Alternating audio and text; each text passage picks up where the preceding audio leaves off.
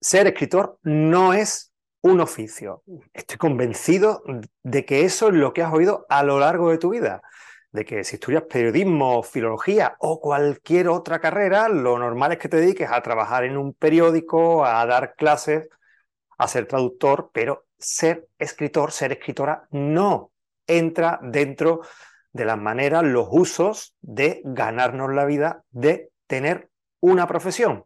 Esto es un tópico que ha venido a fijarse porque es cierto que en el sistema de edición tradicional son muy pocos los autores que pueden vivir de la escritura. Pero también es cierto que desde que existe la autopublicación, el número ha crecido exponencialmente. Y al día de hoy son muchos los autores que celebran su carrera profesional como escritores. En el vídeo de hoy de lo que vamos a hablar es precisamente de eso.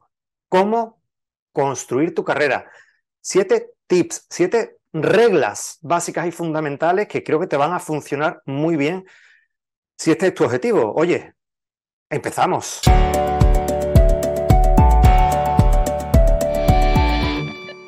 El primero, y mis alumnos saben que no me canso de decir esto, construye tu voz propia, que es aquello que te diferencia del resto de escritores y sobre todo del resto de autores que escriben cosas similares a la tuya. Si te dedicas a la ciencia ficción, al terror, a la novela negra, a la novela romántica, ¿qué es lo que a ti te vuelve diferente? Los temas que tratas, el tipo de narrador tan especial que usas, tu sentido del humor, el tono, detecta, localiza, ¿qué es lo que a ti te vuelve diferente? Oye, te garantizo que existe. Simplemente que tienes que pensar y preguntar a tus lectores, preguntar a tu audiencia, oye, ¿qué me hace a mí distinto?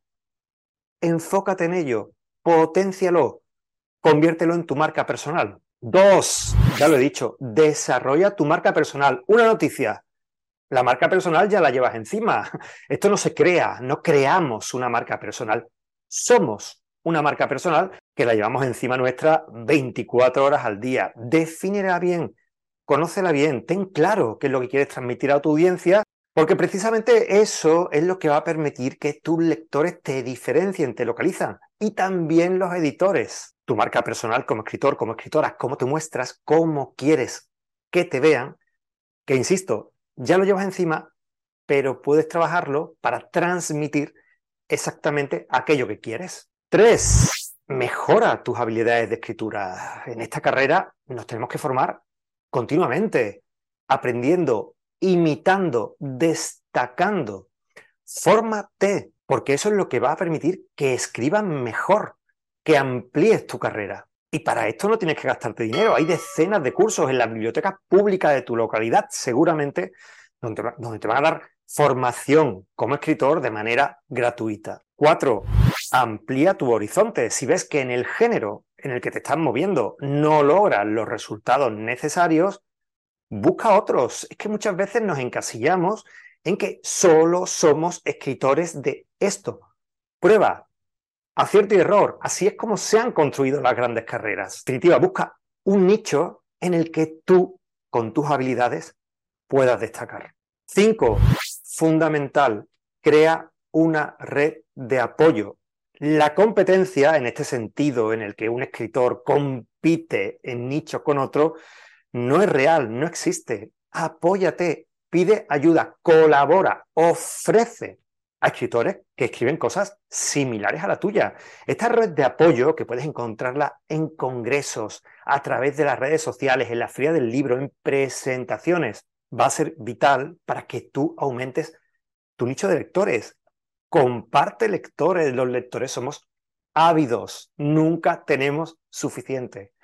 Aprovechalo y la principal herramienta para encontrar esta red de apoyo es que seas generoso, sé generosa, ofrece el doble de lo que puedas sacar de allí. Seis, mantente informado o informada de las tendencias actuales en el mundo de la literatura al que te estás dirigiendo. Eh, no sé si estás escribiendo ficción, de evasión y entretenimiento, que es donde nos centramos en este canal, o estás haciendo literatura experimental.